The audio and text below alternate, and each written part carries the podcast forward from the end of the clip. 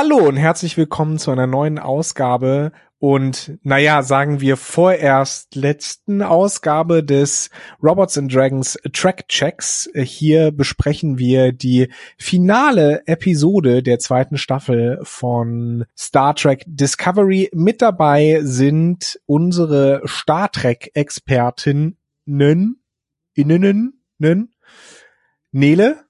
Hallo. Anne. Schönen guten Tag und unser Star Treks Hauptexperte Stefan bürdest du mir aber einiges auf, was ich glaube ich an Verantwortung, was ich glaube ich nicht tragen möchte. Aber da müssen wir jetzt alle durch. Wir Nimm es als Kompliment, meine ja. Güte. Wir sind Star Trek Experten, unsere Kommentatoren sind Star Trek Experten, wir alle sind Star Trek Experten. Und wir müssen okay. da jetzt gemeinsam durch, genau wie okay. durch diese Folge. Gut, dass wir die Verantwortung jetzt ein bisschen aufgeteilt haben. Das, da fühle ich mich gleich viel wohler mit. Aber, hallo, wollte ich eigentlich nur ist alles, worauf ich hinaus wollte. Ja, hallo Stefan, danke, dass du da bist. Ja. Ich habe ganz am Anfang in der ersten Episode äh, unseres Podcasts habe ich gesagt, äh, als es um den Rewatch ging der ersten Staffel, boy, this season has a lot going on und in dieser Folge von from Track Check kann ich auch nur sagen, boah, this episode has a lot going on. Oh boy. Ja. Ich wäre sehr, sehr, sehr gerne wieder so begeistert wie letzte Woche gewesen. Wären wir, glaube ich, alle, Nele. Ich bin nicht total enttäuscht, das kann ich nicht sagen, weil das war ganz hübsch anzugucken, aber das macht alles keinen Sinn. Nee. Alles also, nicht. Also ich musste, ich musste auch sagen, ich habe die Episode geschaut und dann mittendrin dachte ich mir, warum passiert das jetzt? Was war denn jetzt eigentlich der Plan? Ich verstehe das alles nicht. Warum muss jetzt nochmal die Discovery mit, wenn sie eh dann Lile, äh, es, hält, äh, es, hält, es hält sich äh? niemand an irgendeine Absprache oder Plan. Ja. Also bei uns war es auch so, ich habe das ähm, mit meiner mit meiner Seebegleitung sozusagen geguckt und hatte ich ja am Anfang, als ich mich das erste Mal vorgestellt habe, schon erzählt, das ist hier ein Trekkie-Haushalt. Das heißt, ähm, mein Freund, der kennt sich aus. Der, der durchblickt die ganzen, der, der kennt alle Pläne, der kennt alle Folgen, der weiß, äh, hier, das ist auf jeden Fall so ähnlich wie bei der und der äh, anderen Staffel und so weiter. Das war jetzt das erste Mal, dass wir zwischendurch Pause gemacht haben und er sich minutenlang darüber aufgeregt hat, was denn das jetzt bitte für ein verschissener Plan ist und dass das alles keinen Sinn ergibt. Also. Fängt ja schon an, also äh, die Folge geht nahtlos an die davor über und man merkt auch generell, dass, glaube ich, ursprünglich das als eine Episode geschrieben war, die dann zu zwei aufgebauscht wurde.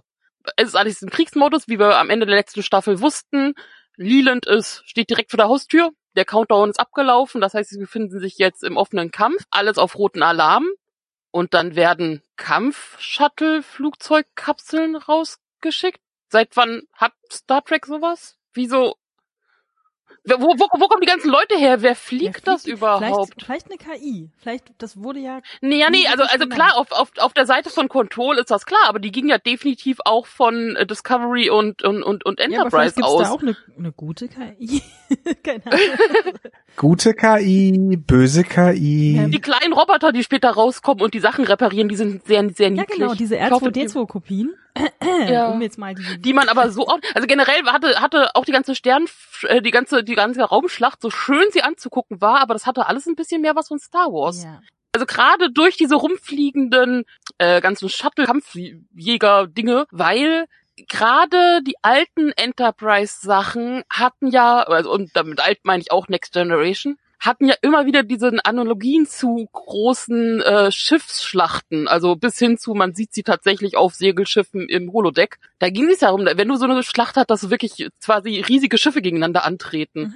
Und jetzt gehen die da alle in ihre kleine Speedboote raus und machen das einzeln und ja, halt das, das Problem liegt ja schon mal darin, dass du gar nicht weißt, wer das, also das haben wir ja gerade schon festgestellt, dass du gar nicht weißt, wer da überhaupt auf diesen Speedbooten, wie du schon so schön gesagt hast, rausgehst und du siehst keine Gesichter. Also selbst bei Star Wars hast du zwar deine anonymen Piloten, aber du hast irgendwie Gesichter, wo du als Zuschauer irgendwo eine Connection, sagen wir mal, herstellen kannst. Und das hast du ja hier, hast du halt hier überhaupt nicht, sondern einfach nur äh, gesichtslose Schiffe und Explosionen hier und Explosionen da und das, also mich hat es irgendwann gelangweilt, weil vor allen Dingen, es geht ja auch irgendwie 40, 45 Minuten lang einfach nur Krach, Bumm. Das, das hat für mich irgendwie keinen Wert dann irgendwann. Also da, da baut sich dann auch nicht mehr wirklich so die Spannung auf. Also gut, du hast dann zwischendurch deine, deine Hauptfiguren irgendwie, die dann noch äh, irgendwo rumlaufen, von denen du aber eigentlich auch ziemlich sicher bist, dass die alle irgendwie überleben werden, abgesehen mal von den äh, Captain Pike und äh, Spock. Und natürlich werden die da irgendwie durchkommen. Und das weiß man auch alles halt. Und ansonsten war für mich sehr, sehr äh, gut, seelenlos ist so ein bisschen abgegriffener äh, Begriff halt, aber trifft hier sehr gut zu einfach was du mit den Kampfpiloten nochmal hast, also was oder die nicht sichtbaren Kampfpiloten, das ist ja gerade bei Battlestar Galactica, bei Star Wars und allen, wo ich das kenne, wenn du sowas hast mit den einzelnen Pods und das einzelnen X-Wings etc., ist das Thema Pilotenausbildung und wer ist Pilot und wir haben Pilotenmangel oder ist ja immer großer, großes Thema oder wenn, dann zumindest Seitenthema der Handlung. Und hier ist es so ein, okay, wo kommt ihr denn jetzt her? Also, was? Also ich habe mir, ich habe mir gedacht, dass die vielleicht einfach wirklich alle ferngesteuert werden. Also eine, eine entsprechend fortgeschrittene Technologie, wie sie Star Trek besitzt, ich hätte fast Star Wars gesagt, mhm. äh, wie sie Star Trek besitzt, ähm, da muss es doch auch möglich sein, Shuttle halt entsprechend zu programmieren, dass die sich in einem Getümmel zurechtfinden. Womit ich Aber viel warum eher. Warum brauchst du die dann noch? Also warum nimmst du dann nicht einfach irgendwie besondere Raketen oder so? Naja, um zusätzliche Feuerkraft zu haben. Aber wo, also, und das ist mein zusätzliches Problem. Du hast 31 Schiffe der Sektion 31, die von mir aus ein bisschen schwachbrüstiger sind als die Discovery und die Enterprise zusammengenommen. Aber es muss doch möglich sein, wenn sich diese 31 Schiffe plus ihre fucking Drohnen äh, auf ein Schiff konzentrieren, dass sie das in 0, nichts wegphasern wie, wie nichts Gutes. Die vor allem am Anfang wieder im Kreis umeinander stehen. Wir sind ja. im Weltraum. Ihr könnt, das ist nicht hier 2D, ihr könnt nach unten. Euch drehen, wie ihr wollt und ihr könnt auf allen Seiten sein. Wie ja, vor allen Dingen können die sich bewegen und irgendwie habe ich den, das Gefühl gehabt, dass die Enterprise und die Discovery mehr oder weniger im Kreis gefahren sind. So hier mal, da, so piu, piu, piu, im Kreisverkehr des Weltraums. Ja. Das hat, also das wurde, ich weiß nicht, es wurde visuell nicht dargestellt, wie diese Schlacht sinnvoll abläuft. Wobei ich das sind, das sind alles Sachen, da kann ich drüber hinwegsehen. Also klar, das fällt mir auf und ich amüsiere mich, aber das ist jetzt nichts, was mich wirklich groß stört. Also auch, dass sie jetzt auf einmal Kampffighter haben und Co. Das ist, es ist, ist ja optisch gut aus. Gerade für eine Serie ist das wirklich beeindruckend und das kann ich so anerkennen. Und es gibt definitiv Leute, die daran massig Spaß haben. In nicht ganz so weit ausgewalzt hat es mir auch sehr gefallen. Ich habe eher mit diesen ganzen inhaltlichen Sachen Probleme. Meinst du jetzt bei den Manövern oder was? Nö, nicht, nicht bei den Manövern, sondern mehr so die Theorien und, und was, wer macht jetzt was, warum und warum nicht und ja, ja, das, was tut ihr da eigentlich? Ja, ja also da habe ich auch überhaupt klar. keinen Überblick ich hab, gehabt. Ich habe aber trotzdem versucht, weil, weil es ist ja auch eindeutig ein bisschen um Zeit zu schinden, diese diese Riesenschlachten noch und noch länger und irgendwie zu ziehen. Und äh, ich habe zwischendurch versucht, mir Notizen zu machen, um zu verstehen, wer da jetzt gerade wen wo und überhaupt. Und da gab es irgendwo eine Sequenz, wo sie dann irgendwie, irgendwie sowas sagen wie, wir müssen unsere Shuttles als als ähm, Wand um, um Burnham halt zu schützen, irgendwie aufbauen und die Discovery und die Enterprise vorne weg. Wo ich mir gedacht habe, okay, wo ist jetzt die Schutzwand hin, wenn ihr doch euch vor eure komischen Shuttles stellt und als allererstes abgeschossen werden können, wenn es doch eigentlich darum geht, die Discovery zu schützen. Hä? Das macht zwischendurch sowas von dermaßen keinen Sinn. Also da hast du wirklich das Gefühl, die haben einfach nur irgendwelche Sätze zusammengeklebt mit diesen Kühlschrankmagneten, ähm, um, um zu gucken, um zu gucken, äh, äh, dass man da jetzt irgendwie noch ein bisschen Text in der Szene hat. Keine Ahnung. Also ne. Na klar, optisch, also das sind alles so Kleinigkeiten, die ich durchaus würdigen kann. Optisch ist alles, da fand ich auch die Schlachten äh, naja, schick. Also ich finde es auch nicht so wahnsinnig interessant, mir das Minuten und noch mehr Minuten lang anzugucken, aber am Anfang, dann sitzt man, also es ist ja schon auch so aufgebaut, auch mit diesem Spruch von Leland, der sagt, ja, wir, sie haben ja anscheinend weniger Schiffe und er so, mh, zählen sie nochmal nach. Das ist ja wirklich darauf ausgelegt, dass man als Zuschauer da sitzt und erstmal große Augen macht und dann wirklich denkt, oh, na toll, das geht jetzt hier gar nicht mehr gut aus dieser Effekt, der funktioniert ja durchaus, aber alles, was danach kommt, ist für mich einfach zu viel Michael Bay. Also tut mir wirklich mein, mein, mein Hauptproblem daran war eigentlich, also letzte Folge konnte ich ja noch akzeptieren, dass sie zwischendurch diese ganzen Abschiedsszenen haben und die fand ich auch wirklich schön. Und, und es hat auch so weit gepasst, weil irgendwie, ich habe zwar angesprochen, okay, irgendjemand sollte sich vielleicht um den Anzug kümmern und jo, aber gut, wenn das alles in der Hand ist, dann verabschiedet euch halt. Und du hast halt jetzt diese Episode so sehr gemerkt, das fehlt denen jetzt. Also gerade am Anfang, ich habe ich hab mehrfach den, den Fernseher angeschrien mit, ihr habt keine Zeit, ey.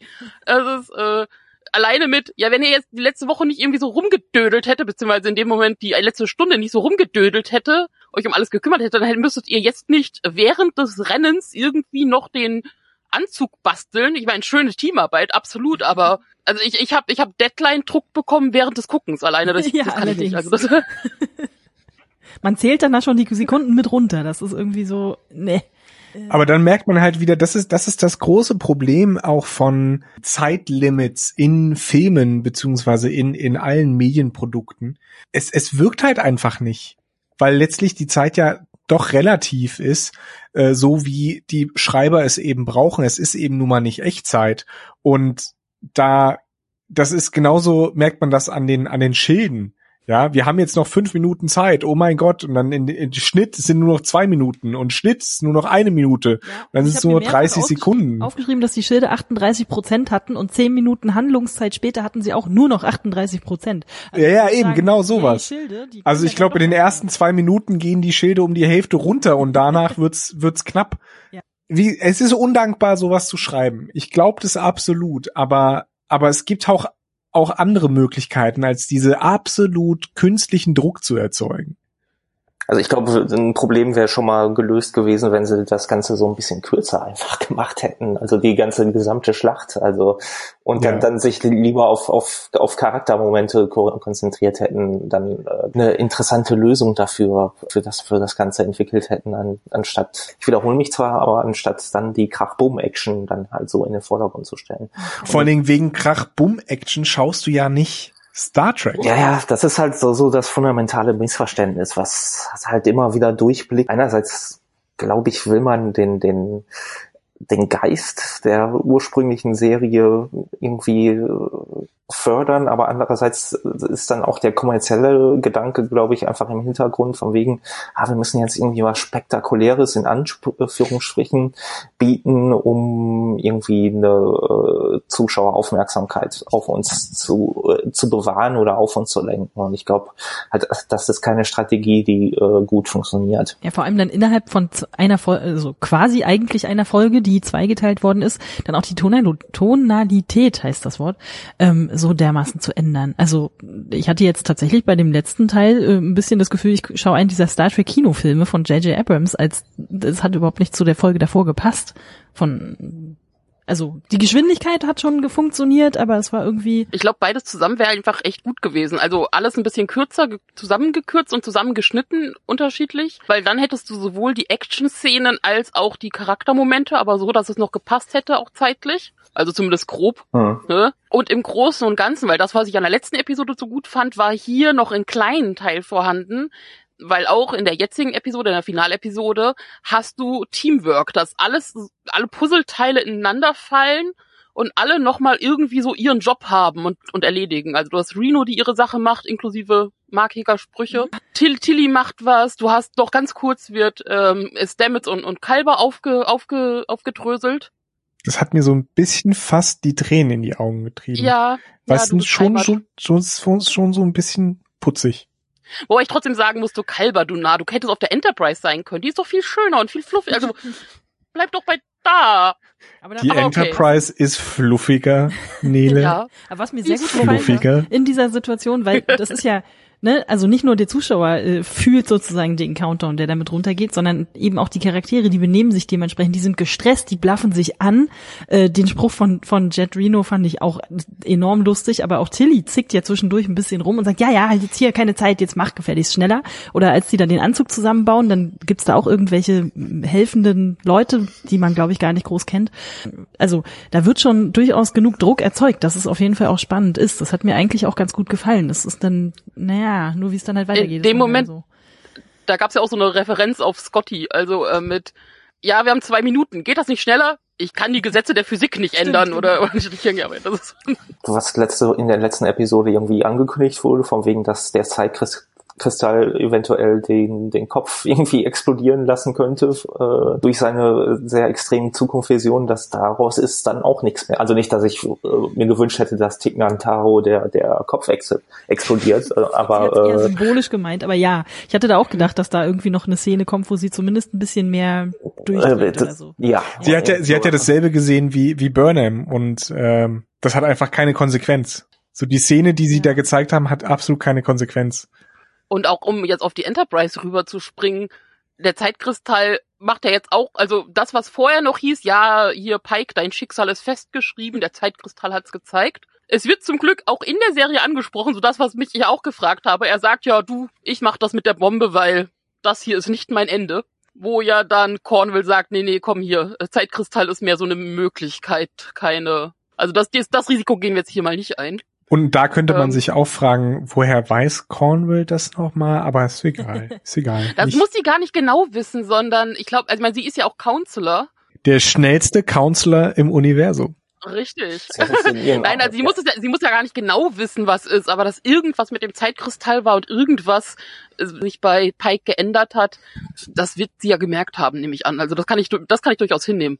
Im Gegensatz zu, also diese Schutztür. Oh Gott. Also die kann man nur von innen schließen und nicht von außen. Da kann ich jetzt nochmal zu. Das ist eine dieser Da kann ich jetzt was typischen Misskonstruktionen, die es auf jedem dieser Raumschiffe anscheinend zu geben scheint. In allen solchen Filmen. Aber diese Schutztür hält dieses komplette Antimaterie-Torpedo ab. Ja, und zwar, Super. also die Tür, ja, aber was ist mit den Wänden daneben? Also die einen Wände werden nee, ausgerissen und die anderen nicht. Wieso macht man das ganze Schiff nicht aus dem Material? Okay, vielleicht zu schwer, Zu möglich, aber dann hat man auch noch diese Tür, wo ein Fenster drin ist. Fenster, Was ist das für genau. Glas? Aus Ja, Superglas. warum kann man diesem, diesem scheiß Torpedo bei der Explosion zugucken? Und vor allen Dingen, ja, sagt dann Cornwell irgendwie, nee, nee, ich mach das. Und dann stellt sie sich hin und wartet auf die Explosion, statt dann dieses risky Manöver, Manöver zu probieren, das Pike vorher vorgeschlagen hat. Also, diese Oder Tür. sich im Zweifel auch schnell rausbeamen zu lassen oder irgendwas. Ja. Und Pike weiß, und, und Pike weiß, dass da gleich was explodieren wird. Und anstatt schnell wegzulaufen, um, also was halt, bring dich möglichst schnell, möglichst weit weg, um das Risiko möglichst gering zu halten. Ja. Nö, ich guck jetzt zu. Das ist ich, das will ich das sehen. Grundproblem, was ich sowieso mit dieser ganzen Handlung habe, weil, warum? Ja? Machen die überhaupt dieses ganze Fass mit dem ganzen Anzug und dem ganzen Scheiß? Die könnten doch einfach mit dem Sporenquadranten super, super weit wegspringen. Äh, mit dem, äh, was habe ich gesagt, mit dem Sporenantrieb. Ähm, Spornantrieb. Richtig. Egal. äh, äh, und und Leland äh, kommt dann irgendwo an und sagt, hallo, wo sind denn alle? Weil dann wären sie vielleicht schon diverse Quadranten weiter, aber auf die Idee scheint irgendwie auch niemand zu kommen. Stattdessen sagen sie sich, rufen sie sich gegenseitig zu, oh, noch zwei Minuten. Naja, wobei, das kann man entschuldigen, weil es geht ja darum, äh, die, die Sphärendaten komplett aus der Reichweite der von, von Control slash Lean slash Control zu halten. Also das kann ich schon verstehen, dass man sagt, nee, wir müssen das endgültig lösen und nicht einfach nur wild im Universum her, hin und her springen. Das würde ihnen zumindest schon mal ein bisschen mehr Zeit mitbringen. das stimmt. Also man hätte vielleicht zwei, drei Sprünge machen können und dann sagen können, so, jetzt haben wir noch eine Stunde besser als zehn Sekunden oder so. Aber gut. Wer bin ich schon, um das Aber zumindest sind wir uns einig, dass Cornwall wirklich tot ist, ja. Also die kommt jetzt nicht wieder wie alle anderen Das auf. Spiegel Cornwall. jetzt immer noch nicht, Spiegel uns ja Cornwall. mittlerweile auf nichts mehr verlassen, aber ich, ich gehe zumindest davon aus, das wurde jetzt ja auch deutlich genug gezeigt, dass sie sich tatsächlich geopfert hat und geopfert tot ist. Aber ich meine, sie sind ja jetzt sowieso in, also die, ich gehe jetzt mal einfach davon aus und hoffe das mal, dass die äh, Haupthandlung ja sowieso in der Zukunft 900 Jahre, 930 Jahre, ich bin mir jetzt nicht Mhm. sicher. aber 930, ja. Wir wissen nicht, wo sie gelandet sind. Also es kann ja alles Mögliche noch passieren. Also dass sie entweder wirklich in einer anderen Zeit noch landen oder wenn sie der Zukunft sind und sie wissen, auf Boris gibt es Zeitkristalle und Co., die können ja auch noch mal ganz woanders hinspringen. Also Ja, aber- das ist so, Wie ist das jetzt mit diesem sechsten oder siebten Signal? Das schickt sie so durch das Wurmloch, keine Ahnung. Mhm. Aber dafür muss sie doch gesprungen sein. Wurde eigentlich mal Äh, erklärt, Magic Shit. wie man dieses Signal erzeugt? Weil ich meine, sie hatte jetzt auch keine Leuchtpistole dabei. Äh, hm. Es hat irgendwas rot geleuchtet. Energie, irgendwann. Leuchten, whatever. Ja, aber bei den ersten paar Sprüngen hat nichts geleuchtet. Da ist sie einfach nur vorbeigekommen. Und am Ende rotes Leuchten. Also, wir haben ja letzte Episode gesagt, äh, und da stehe ich auch immer noch zu, eine dritte, dritte Staffel mit die Discovery wirklich in einer unentdeckten Zeit und in einem unentdeckten Raum mit dieser Crew Und die Sachen, die sie entdecken und vielleicht Möglichkeiten finden, zurückzukommen, fände ich gut, fände ich super. Dann wird's auch endlich mal Discovery. Das wird dann richtig schön passen. Ja, nee, absolut. Aber ich, ich habe irgendwie, ich habe kein gutes Gefühl dabei. Also für mich kam jetzt diese Season, also jetzt im, in der Rückschau irgendwie sehr so extrem so vor, okay, wir versuchen jetzt irgendwie was sehr Komplexes, sehr Umständliches, um uns aus dieser Prequel-Bärenfalle zu befreien und äh, irgendwie nochmal äh, neu zu starten, quasi das Ganze nochmal zu rebooten. Ja. Das hätte das man doch gleich machen können. Also das verstehe ich. Ja, und auch nicht unbedingt nur Prequel, sondern also auch generell, man weiß ja, altes Thema, Showrunner-Probleme mhm. und dass die erste Staffel in eine ganz andere Richtung ging, als man dachte. Ja. Und da so ein bisschen, dass man jetzt in der zweiten, die ja, ich glaube, da sind wir uns einig, deutlich besser ist als die erste, wirklich so ein Aufräumen ist. Und jetzt mit der dritten habe ich dann, also sie haben ja durchaus die Möglichkeit, dass dann jetzt so langsam endlich mal Discovery anfangen kann. Verwenden jetzt irgendwie eine ganze Season darauf, um uns, um aufzuräumen und irgendwie, ich kann verstehen, warum man es macht, aber und uns um irgendwie da rauszuschreiben aus dieser ganzen Geschichte. Und äh, das ist für mich, also das ist schon so, so ein bisschen frustrierend für mich. Und dann halt, also man, man verlangt dem Zuschauer, glaube ich, da schon viel ab zu sagen, dass das dann am Ende wirklich noch Leute übrig übrig bleiben, ja, jetzt aber, jetzt in der dritten Staffel nach äh, irgendwie 28 Folgen, da äh, könnte es durchaus passieren, dass sich irgendwie was ändert und was Grundlegendes, äh, Interessantes passiert. Also das, das ja, ist schon ex aber extrem. Nicht so untypisch. Ich glaube, TNG hat auch eine Weile gebraucht, um sich ein bisschen warm zu grooven sozusagen, wobei heute bei den heutigen Serien Guckgewohnheiten man sich ja, hast du wahrscheinlich recht, nicht mehr so lange so leisten kann. Also da wäre es schon nicht schlecht, wenn man das so in drei, vier, fünf Folgen aufgeräumt hätte, aber ja. Für wen, für welches Publikum ist diese Serie? Also es ist nicht für klassische Star Trek Fans, es ist nicht für Leute, die Star Trek nicht kennen, es ist nicht für Leute, die äh, moderne Serien mit einem großen Handlungsbogen bevorzugen. Es ist aber auch nicht diese klassische Serienstruktur mit der Mission der Woche. Also ich ich, ich weiß nicht, für wen diese Serie ist. Also sofern man Twitter jetzt zum Beispiel als als äh, irgendwie eine gute äh, Statistik irgendwie nehmen kann. Also ich habe mal so der Neugierde halber aus auf, auf den Hashtag Star Trek Discovery äh, und habe dann auch gesehen, dass einige davon begeistert irgendwie waren von der letzten Episode. Ich will das auch niemandem nehmen. Also nee, also, wer Spaß dran hat, das ist schön für euch Leute. Das ist super, ich, das freut mich. Für, für mich persönlich, ich kann es nicht so richtig nachvollziehen, aber dann dann äh, ist es halt so. Ne? Also es scheint irgendwo ein Publikum dafür zu geben. Ich weiß noch nicht, ob es irgendwie ausreichen wird, um das das Ding am Leben zu erhalten auf Dauer. Also irgendwie sehe ich mich ja schon als Publikum. Also ich habe mich ja auf die Folge wirklich sehr gefreut ich bin ein bisschen enttäuscht, aber auch nicht dramatisch. Also ich freue mich jetzt aktuell auch auf die dritte Staffel, weil ich mir denke, okay, zeig mir, was abgeht. Also ich, will, will, das jetzt auch so, so ein bisschen äh, abschwächen. Also ich war ja, für mich war das ja die gesamte Staffel irgendwie ein Auf und Ab und äh, für uns alle, Stefan, für uns alle. Als, das, deswegen, aber das, das, was jetzt so in der aktuellen Folge repräsentiert wird, wo, was ich jetzt auch nicht auf die gesamte Staffel und auch nicht auf die gesamte Serie pro, äh, projizieren will, ja, weiß ich nicht. Also das, das war sehr äh, ich will nicht sagen schlimm, weil die, die Episode hatte visuell einiges zu bieten, auf jeden Fall. Die Zeitreise, das war auf jeden Fall sehr stark. Aber das, das reicht jetzt nicht so wirklich als Abschluss, wo ich sagen würde, wow. Ich frage mich ja auch, für wen die Episode jetzt gerade die letzte Episode dann gewesen sein soll, weil ja niemand nur das, die Finalepisode sieht. Aber für mich die ganze Geschichte rund um die Signale und diese Spock-Burnham-Geschichte viel zu viel Raum eingenommen hat. Also mir hat es ja vollkommen gereicht, dass Spock sagt, oh, oh, Burnham, warte mal, ich habe eine Idee, Michael. Du musst von hier aus springen und die Signale machen. Und du warst das, die das gemacht hat, damit wir dann weitergehen können, weil der rote Engelanzug wie im Computerspiel so was eingebaut hat mit, du musst erst alle Quests erledigen, bevor die Karte sich erweitert und du weitergehen kannst. You have ähm, to gather your party before venturing forth. Richtig.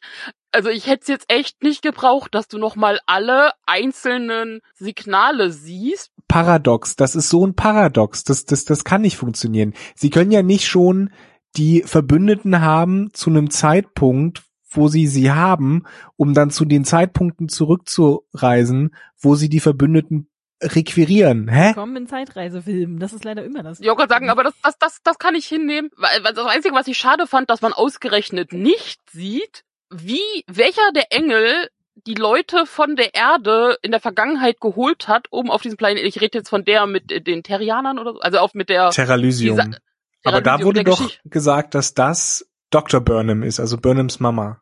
Aber auch da ist die Frage, wie? Nicht Wie zu viel drüber also- nachdenken.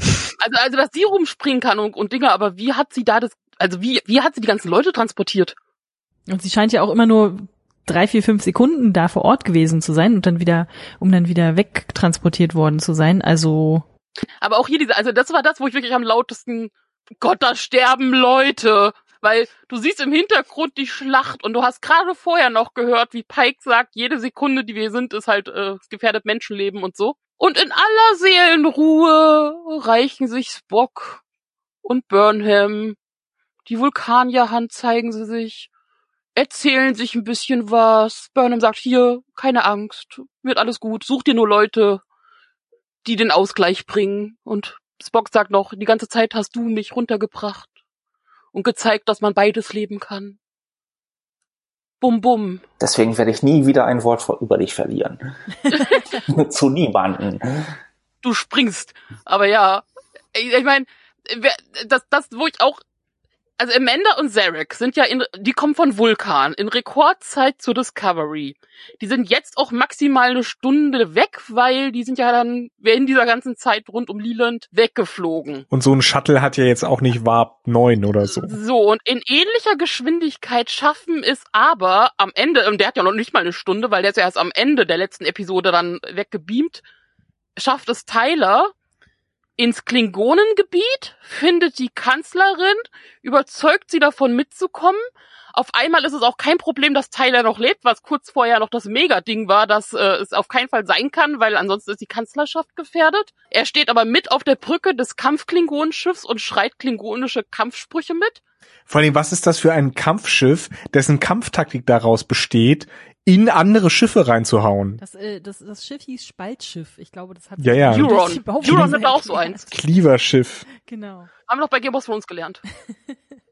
Ja. Also ich meine, ja, das ist eine veritable Taktik im Seekampf in der Antike und auch ein bisschen später gewesen, dass du halt diesen Unterwasser-Rammsporn hattest, mit denen hast du dann versucht, die, die, die Schiffe auf einer Breitseite zu erwischen, aber ich weiß nicht, ob das im Weltraum auch so super Naja, ist. Ja wenn, wenn du knietief im Blut deiner Feinde warten willst, musst du halt auch näher ran, als nur im Weltall rumschießen. Na und dann und dann als drittes dann ja auch noch die Schwester von äh, Saru, die dann auf einmal in einem coolen Hoodie da sitzt wie wie der der nächste Hacker von der von der nächsten Ecke. Richtig. Und die sind ja bis, bis vor kurzem waren die noch technologiefeindlich aufgewachsen.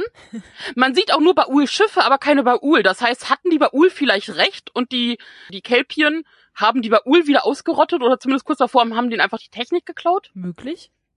Und wieso hast du auf einmal eine Fight, äh, Kämpfer von Kamina Gruppe, die erstens auch total schnell die Discovery findet und hinfliegen kann und auf einmal von nur auf gleich Kampfpiloten sind? Ach ja, die die Discovery finden kann, obwohl Subraumkommunikation komplett gesperrt ist. Was ja auch in dieser Folge mal Weil sie gesagt sagt ja, wurde. sie sagt ja irgendwas mit Hilferuf und Signalen von Saru oder irgendwas hat irgendwas hat sie da erzählt. Das war mir dann auch egal. Das wäre noch möglich, aber dass sie so schnell sind und das auch alles einfach können. Okay. Und Stefan, du wolltest noch. noch was dazu sagen. Äh, nee, nee, da, dazu jetzt speziell nicht. Also, was mir jetzt nicht klar ist, Joju ist doch auf der Discovery und auch wahrscheinlich mit in die Zukunft geflogen, ne? Und sollte nicht Ja. irgendwie eine Sex äh, Sektion 31 äh, äh, Serie mit ihr in der Hauptrolle quasi? Kann's ja immer noch. Mhm. Also entweder eine, die in der Zukunft ist, oder sie reist zurück in die Vergangenheit, weil sie lieber da sein möchte und sie einfach sich an nichts hält. Oder einfach auch, so? äh, ich meine, das heißt ja nicht die Sektion 31 nach, äh, sie drehen sie nach der dritten Staffel, Mhm. aber das heißt ja nicht unbedingt, dass sie auch zu der Zeit spielen muss. Wobei ich es eigenartig fände, wenn sie irgendwie jetzt noch vor, weil das sind ja dann maximal ein Jahr oder sowas, die sie dann Sektion 31 mit Leland hätte. Also ich, ich kann mir eher vorstellen, dass aus welchen Gründen auch immer Georgiou wieder in die Vergangenheit reist und sich wieder Sektion 31 mit Tyler anschließt. Das ist dann der Storypunkt der dritten Discovery-Staffel und der ersten Sektion 31 Staffel. Mid-Season-Finale. Jojo is back, baby. Tyler macht mit, der ja seinen Job jetzt auch nur kriegt, weil niemand anders mehr da ist. Das hätte ich mich am Ende ja auch schon ein bisschen geärgert, wenn ich Tyler gewesen wäre. Wobei das Argument von dem Typen der Sternenflotte da ja eigentlich durchaus sinnvoll war. So von, okay, wir brauchen jemanden, der irgendwie an allen Grenzen wandern kann und du bist ja unser Kandidat. Ja, ich meine, hm. schon. Aber. Aber jetzt generell die Giorgio und Leland-Sache. Also Leland schafft es on board der Discovery, was ja unbedingt verhindert werden musste. So, jetzt haben wir direkt mehrere Stellen. Mhm. Erstens, du kannst die Sphären-AI anscheinend tatsächlich verstecken. Gegen ihren Willen? Fragezeichen. B, Gott, diese Kampfszenen mit Joju. Also eine, okay, auch, dass sie jetzt dieses schöne rollende Dreh-Ding haben, weil irgendwie Aus Inception. Und, ja. Ähm, aber nicht so gut wie aber, aber, aber also spätestens nee. bei der dritten Einstellung war dann auch so, ja komm, ich weiß, ihr könnt das, ist gut. Ich weiß, jetzt, wie also, nicht funktionierende Schwerkraft aussehen Ja, ihr muss. könnt Kung Fu, ja, ja. ist in Ordnung. Es wirkte teilweise ein bisschen dilettantisch inszeniert tatsächlich. Und ich hatte ein riesen, riesen Problem mit diesem Loch, das sich plötzlich in dieser Kammer, wo auch immer das auftut, zwei Crewmitglieder raussaugt und dann. Ich hatte zuerst gedacht, das wären auch Joju und äh, wie heißt die Nan? Nahen. Nahen. Nee, nee, aber die waren beide noch da. Schnitt. Ich habe dann extra noch mal zurückgespult. Da kam irgendwie ein Schnitt und dann dachte ich, hä, ach so, die sind da noch. Es war aber der gleiche Einstellung und der gleiche Flur. Also und das Loch war nur ein Stück weiter hinten. Irgendwann stehen die stehen Leland und äh, Joju in diesem Loch, aber das ist jetzt irgendwie zu. Ja. Also Leute, ehrlich. Das, das waren die kleinen Roboter, die haben das zugemacht. Denen macht das nix. Bei den ganzen Szenen hat mich auch einfach die Sprüche haben mich rausgebracht. Also es fängt ja schon damit an, dass äh, George Yu sowas sagt von wegen, ja, wir wollen irgendwie Leland in den Arsch treten und von Nahen kommt das Yam Yam mhm. und es war ein äh, dann von George Yu, äh, das von Leland mit äh, schweigt Frauen mhm. und auch später, also generell das George Julia sagt, ja, ich will die schreien hören. Und, also jeder Spruch, der da gekommen ist, war auch so ein, das passt hier nicht. Das sind wahrscheinlich später einfach mal, werden die nur noch als Memes verwurstet oder so, aber äh, erzählerisch. Und und das hatten, hattet ihr ja schon ein paar Mal an, ange, äh, angemerkt, dass man einer, einer aus diversen Nanopartikeln bestehenden KI einfach so aufs Maul hauen kann, finde ich irgendwie immer noch echt erstaunlich. Überhaupt jetzt die Frage, Moment, sehe ich das jetzt richtig, dass es doch Leland ist, weil es wird ganz am Anfang gesagt von wegen, ja, wir erkennen eine menschliche, ein Lebenszeichen. Und so ein, Moment, vorher hattest du doch noch das andere. It's a human face. Ach so, das meinst du, ja. Nein, nein, ja, also das ist ein Moment, aber jetzt ist es nur noch Leland und wenn man den ausschaltet, dann ist komplett Control nicht mehr. Ja, sie haben doch irgendwas gesagt von wegen hier ein paar Drähte und so in einem Fleischsack. Vielleicht hat die diese Steuereinheit irgendwie noch ein bisschen Reste seiner Körperzellen gescannt oder so, keine Ahnung. Ja, aber es bleibt ja trotzdem dabei, also dass das Control ja anscheinend nicht verteilt auf ihre ganzen Partikel und Dinge ist und kein Programm an sich, sondern in Leland konzentriert und wenn man den ausschaltet, ist es so Independence Day-mäßig irgendwie so, dass man alles ausschalten kann und ja, aber seien so, wir doch genau, froh, dann, dass dann, das jetzt wenigstens relativ, also zumindest haben sie nicht den Bogen zu den Borg geschlagen. Ja, da bin ich noch auch sehr. Das ist noch ja. nicht. Aber ich meine, auch diese ganze Szene hätte man, ich habe war hab's nicht ganz bis zu Ende gedacht, aber man hätte doch eigentlich auch sich dieses ganze Gekloppe mit Leland sparen können und einfach mit einem sehr sehr großen, sehr sehr starken Magneten dann nochmal vorgehen können. Ja. Weil Spock hatte das ja schon rausgefunden vor vier Folgen oder sowas. Naja, vor allem, weil wo, wieso weiß Joju eigentlich auf einmal, dass sie die Sporen gegen Control einsetzen kann und wieso hat man das nicht vorher gemacht? Sie setzt ja nicht die Sporen gegen Control, äh, gegen Control ein, sondern sie packt ihn in diese Sporenkammer und magnetisiert dann den Boden. Das ist ja was Ach so, anderes. Ich dachte, ich, aber du siehst doch die Sporen da rumfliegen. Ich dachte, die Sporen sind gegen die. Ja, er hat auch irgendwas von nee, nee, nee, nee. gesagt. Ach, nee, ja, ja, aber sie hat die, die, die Daten, genau, genau, genau. Ja. Trotzdem. What? Naja, also man hat einfach, man hat einfach wirklich den Eindruck, auch vor allen Dingen bei dieser Folge, äh, mit diesen ganzen logischen Anschlussfehlern, da waren einfach zwei komplett unterschiedliche Teams an Autoren dran, das zu schreiben. Weil das dickste Ding, also wirklich das absolut dickste Ding ist, okay, sie gehen jetzt davon aus, Control ist besiegt, das sagen sie auch so. Und danach springt die Discovery Trotzdem. in die, warum? Ja, warum? Das war doch der einzige Grund, sie wollten vor Control weg. Ja. Okay. Ich weiß nicht, vielleicht hatten sie noch so viel Schwung, keine Ahnung.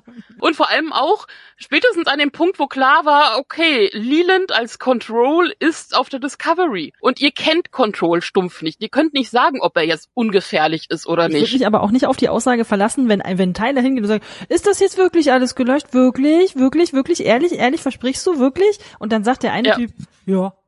Ja, ja. Ja, ja, passt schon. Ja, ja, passt, passt schon. schon Passt schon. Äh, nee. Na, äh, nein. da will ich mich nicht drauf verlassen. Und ihr nehmt die jetzt mit einer Zukunft, wo die vorher noch vor Control sicher war, aber was? Wahrscheinlich wird der sehr große, sehr unüberraschende Cliffhanger in Folge 1, Staffel 3. Hey, es war doch nicht alles gelöscht. Mhm. Hm. Wir werden sehen. Aber ich. Aber wir können ja auch einfach nie wieder drüber sprechen. das wäre möglich. Gibt es eigentlich Pläne für, für die dritte Staffel? Wie sieht das aus? Ich weiß, ich bin da gerade nicht Bekannten. gut. Okay, also wir wissen nur, es gibt eine dritte Staffel. Ja. Und die wird sich auch um Burnham und die Discovery drehen? Ja, also das ist wohl soweit. Was ich jetzt ganz interessant finde, ich meine, ich bin ja nicht überraschend nicht die Einzige, die eine Pock und Spikes Serie haben möchte.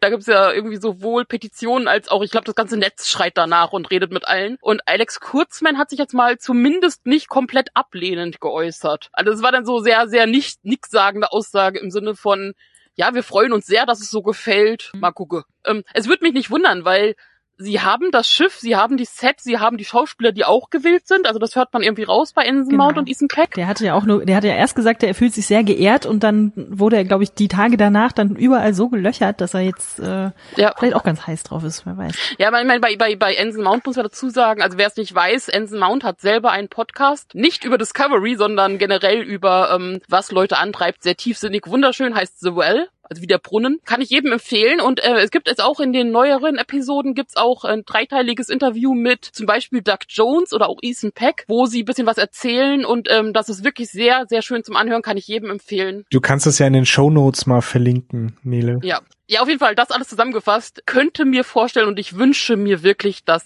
CBS jetzt, wo sie gerade auf ihrem Star Trek-Trip wieder sind, das aufgreift. Mit der Gefahr, dass diese kurzen Ausflüge auf die Enterprise jetzt sehr schön waren, aber natürlich auch ein Risiko bietet, wenn man wirklich eine Serie draus macht, dass sie eventuell nicht so toll wird. Allerdings haben sie da sehr viel Raum. Also gerade diese Fünf-Jahres-Mission, die noch bei Pike ansteht, von der man nicht viel weiß inhaltlich, außer dass sie halt stattgefunden hat die ist, bevor Kirk auf die Enterprise kommt. Es wäre möglich, aber dann kann man ja nur hoffen, das wäre, das, das wäre möglich. Kann's, ich kann es mir sehr schön vorstellen. Und gerade wenn sie halt auch so ein bisschen, ich sag wieder fluffiger wird.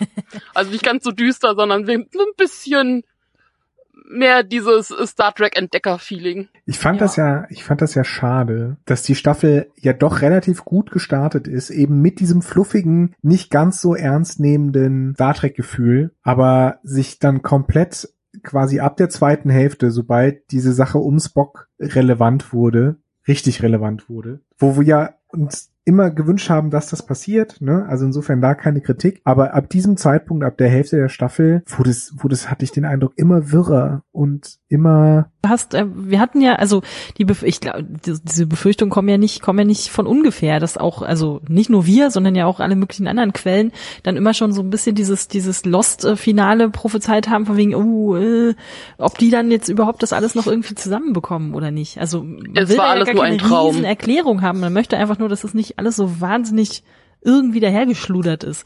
Also und jetzt mal ehrlich, jetzt ohne vorgreifen zu wollen, aber das Ende, was auf das sie sich dann einigen, ist ja nun, also ich finde, das das das Denk- und Schreibfaulste, was man sich eigentlich nur vorstellen kann. Also es ist billig, aber es funktioniert. Also mit sehr vielen Fragezeichen und das, ja, es ist also kein, das will ich nicht schönreden. Es ist billig. es funktioniert ungefähr so, ähm, wie dass man sich vorstellen kann, dass die Mondverschwörung funktioniert, finde ich. Also, ja. Möglicherweise mit viel Geld, aber auch mit allen Fragen, die ich während dieser Episode hatte, mit wieso, was, wieso macht ihr das jetzt? Aber es gab zumindest Erklärungen und es war, es waren nicht ganz so dramatisch viele durcheinander Sachen und vor allem nicht so ein überraschendes, okay, diese Folge, was ist das wie in der ersten Staffel? Wo die finale Folge ja wirklich so komplett bescheuert war. Waren das die Und auch so nix gepasst hat, war diese, diese Finalepisode passte halt zum Rest der Staffel, inklusive Auf und Ab und diese nicht konsistent, was ja auch bei meinen Kritiken der Fall ist. Also äh, unsere Kommentare schwanken immer zwischen, also nicht die Kommentare bei uns auf der Seite, weil ich lobe sie alle und möchte sie nochmal ganz nett grüßen hier. Ich liebe alle unsere Kommentatoren, die auch immer sich sehr viel Mühe geben mit eigenen Reviews und Ansichten und das auch überwiegend alles sehr zivilisiert abläuft. Ich liebe euch. Aber gerade auf Facebook und Co wo dann gerne mal entweder kommt, boah, ja, alle du gekauft und wieso so positiv, alles total schrecklich und, und man liest raus, da wieso Bauchpinselt ihr und seid so sanft. Oder aber, boah, wieso müsst ihr immer meckern und alles negativ reden, blöde Kritiker, bla bla bla. Wo ich dann sage, was zur Hölle? Also. Ja, vor allem kann sich ja auch die Meinung eines Kritikers innerhalb einer Serie ändern.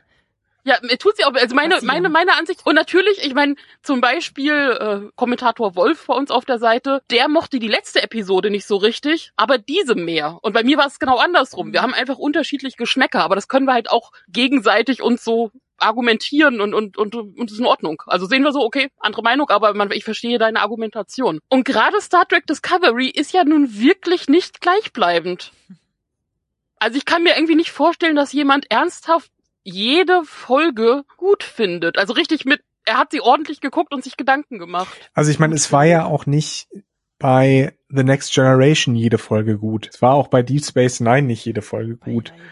Ähm, aber zumindest war der Ton und wie die Geschichten erzählt wurden, war relativ konsistent. Übrigens nochmal zum Thema nicht jede Folge gut. Ich kann nur den YouTube-Clip Star, äh, Star Trek, but out of context empfehlen. ja. Googelt das, zwei Minuten, super. Aber wenigstens, wie gesagt, war es in, in sich so ein bisschen konsistent, weil sie eben auch auf den großen Handlungsbogen weitestgehend verzichtet haben. Und das hat hier diese Konsistenz der Erzähler, des erzählerischen Tons und der Charakterzeichnung und natürlich auch der logischen Konsistenz wieder, Verzeihung, dass ich das Wort so oft benutzt habe, das ist einfach nicht da. Das ist leider nicht da gewesen in der gesamten Staffel und das wird auch nochmal deutlich in, in dieser letzten Episode. Also wie gesagt, ich aber zusammengefasst, mir gefällt die zweite Staffel so viel besser. Die eine Klingon-Episode kann ich ignorieren. Sie hat einfach auch nie stattgefunden. Das ist vollkommen in Ordnung. Da gehe ich mit der Sternenflotte. Die scheint ja auch keine Konsequenz zu haben, einfach ja, wo wir bei Klingon sind. Ich meine, ist ja schön und gut, dass mit dem, okay, wir, wir schwören jetzt anhand der Sternflottenstatuten, dass wir nie wieder drüber reden, weil sonst Treason und so.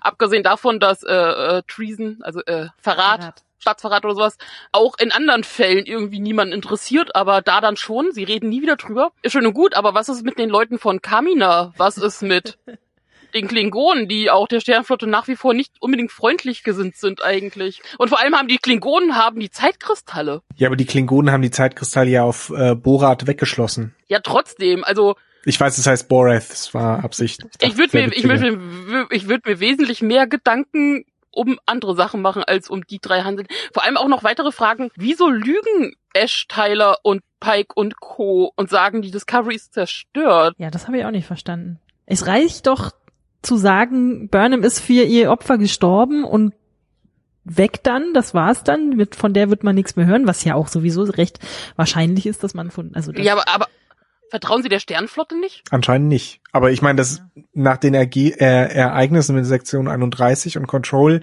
ist es ja auch so ein bisschen verständlich. Ja, aber es ist ja auch dieser Mensch, den man ja nie sieht, der sie da äh, so ein bisschen befragt. Ähm, also für mich hat sich so angehört, als würde der äh, eher aus der Richtung Sektion 31 kommen, weil er dann ja auch sowas andeutet wie, ja, stimmt, könnte sein, vielleicht haben wir da ein bisschen die äh, Akzente falsch gesetzt. Wir gucken uns die Sektion mal ein bisschen genauer an, was mir auch persönlich nach diesen Erlebnissen zu schwach wäre als Lösung. Aber das ist ja oft so, dass dann so einem Verwaltungsapparat dann sowas wegverwaltet wird von wegen, ja, ja, wir haben es mal zu Protokoll genommen, na ja.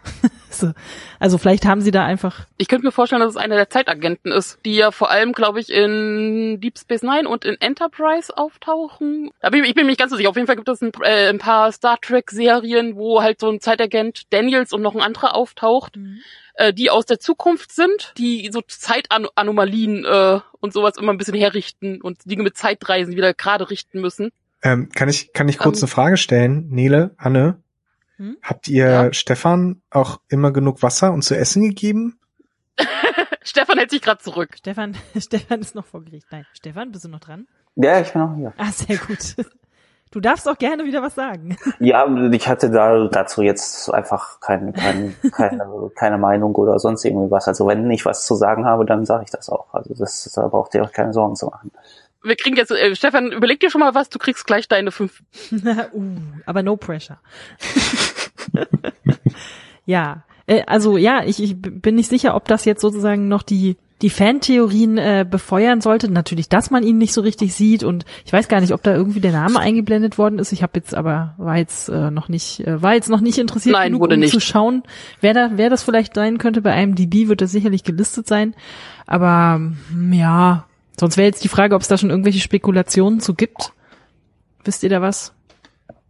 Also welcher Schauspieler, ob der dann in der dritten Staffel kommt? Weiß ich nicht. Das ist halt auch so eine Sache, die mich jetzt nicht so wirklich, also das war so, wenn das jetzt eine große Eröffnung wäre, dann ist das aber auch so transparent irgendwie an der Nase herumführen, was keine, keine Sache ist, die mich großartig interessiert halt. Also mich interessiert zwar, wie es in der nächsten Staffel weitergeht, aber wer jetzt der Typ war, ja gut, entweder zeigt das oder zeigt das nicht, aber ich bin jetzt keine zwölf Jahre alt, wo ich sage, uh, wie mysteriös oder was auch immer. Also da, da muss ich mich wirklich nicht mit beschäftigen, auch wenn das jetzt arrogant irgendwie äh, klingen sollte. Also da sind mir andere Sachen irgendwie interessanter, glaube ich, als der, als der eine Typ jetzt irgendwie, der wahrscheinlich sowieso jetzt erstmal nicht mehr vorkommen wird, weil wir ja in der Zeit nicht mehr sind. Es sei denn, es ist wirklich so ein, so ein Zeitagent, die es aber auch, glaube ich, nur in der Enterprise-Serie gab. Kann mich zumindest nicht daran erinnern, in einer der anderen äh, Serien irgendeinen Zeitagenten gesehen zu haben. Also ja, der sich jetzt auch spezifisch Zeitagent genannt hat, aber na klar, nee, mir fiel das halt nur so auf, weil der ja so ganz bewusst äh, zurückhaltend gefilmt worden ist sozusagen. Ja, ja, eben, deswegen sage ich ja halt, ne, das okay, äh, entweder versucht ihr da jetzt künstlich ein Mysterium draus zu erzeugen und das ist jetzt nicht so relevant irgendwie für mich. Das kam mir irgendwie so so sehr unnötig vor. Gerade wenn er noch mal auftauchen sollte, hätte es ja auch Sinn gemacht, wenn man ihn sieht, damit man ihn wiedererkennt. Ja. Mhm. Ich glaube, also ich hatte, ich hatte eigentlich gerechnet damit, dass wir heute relativ viel über diese letzte Episode reden können. Und ich hatte mich eigentlich auch drauf gefreut. Aber nach dem Gucken der Episode und auch nach den Gesprächen, die wir hier geführt haben, der Inhalt dieser Episode ist letztlich irgendwie so ein bisschen dünn, habe ich den Eindruck. Also es geht halt nicht um ja. viel. Und ähm, ich bin ein bisschen geschockt, dass ja, dass es eigentlich gar nicht so viel darüber zu reden gibt. Es ist so ein, ein, wie soll ich sagen, ein, ein schreiberisches Schulterzucken, so, ja, wir müssen jetzt halt alles zu Ende machen und die Klappe zu und Affe tot. Die erste Regel von Star Trek Discovery, wir reden nicht über Star Trek Discovery. naja, und die zweite Regel ist nicht zu viel drüber nachdenken, wie wir ja auch festgestellt haben. Vor allem auch alleine dieses drüber reden macht ja auch schon wieder wenig Sinn. Also ich meine, das erklärt die ganzen Kanon-Sachen, aber ich meine, sie sagen, Burnham ist gestorben, aber Burnham ist weiterhin bekannt. Spock sagt dann, ja, ich kann nie wieder über meine Schwester öffentlich reden. Ja doch, du kannst sagen, sie ist gestorben. Ja, es gab mal jemanden, der ist jetzt weg. Warum? Erledigt. Genau. Hat sich. Das äh, ist das, was du gesagt hast. Ja. Vor allem, weil sie an Bord der Enterprise ja dann trotzdem wieder alle gemeinsam nach diesem äh, roten Signal Ausschau halten. Ja, vielleicht hätte man sie vorher blitzdingsen sollen oder so. Oder wie das bei den, bei den Blackies. das wäre vielleicht einfacher gewesen.